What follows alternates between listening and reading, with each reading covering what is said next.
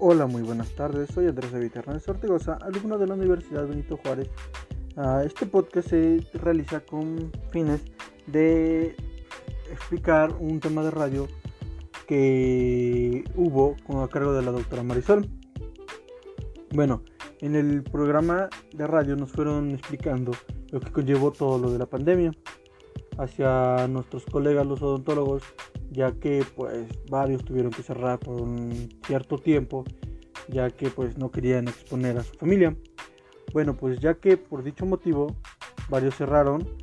uh, fueron hablando de cómo fue su reactivación o para entender mejor cómo fue su reintegración al ámbito laboral y qué medidas están tomando para atender a dichos pacientes que poco a poco van a hacerse sus tratamientos. Hablando de los pacientes, es muy importante recalcar que no todos los pacientes son como que para atender de urgencia, solamente los que necesitan realmente el tratamiento, que son los de ortodoncia, los que tengan algún ya un diente picado muy muy extenso o alguna que necesita una endodoncia. Pero realmente no todos, por ejemplo, los que lleva, van por una limpieza dental pues no son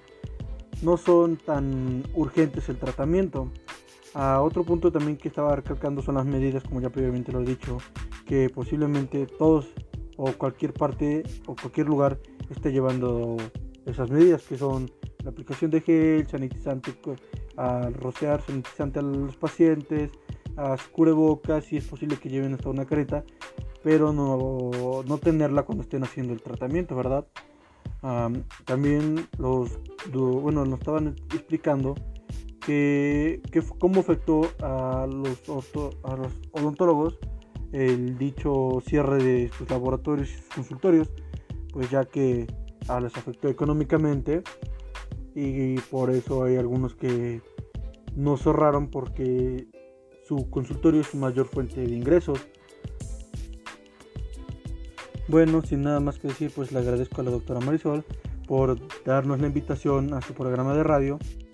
para nosotros atender a, bueno, aprender y, a, entender la situación que está viviendo nuestros colegas odontólogos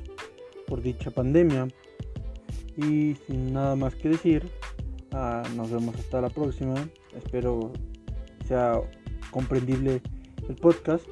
y que les pudiera haber gustado.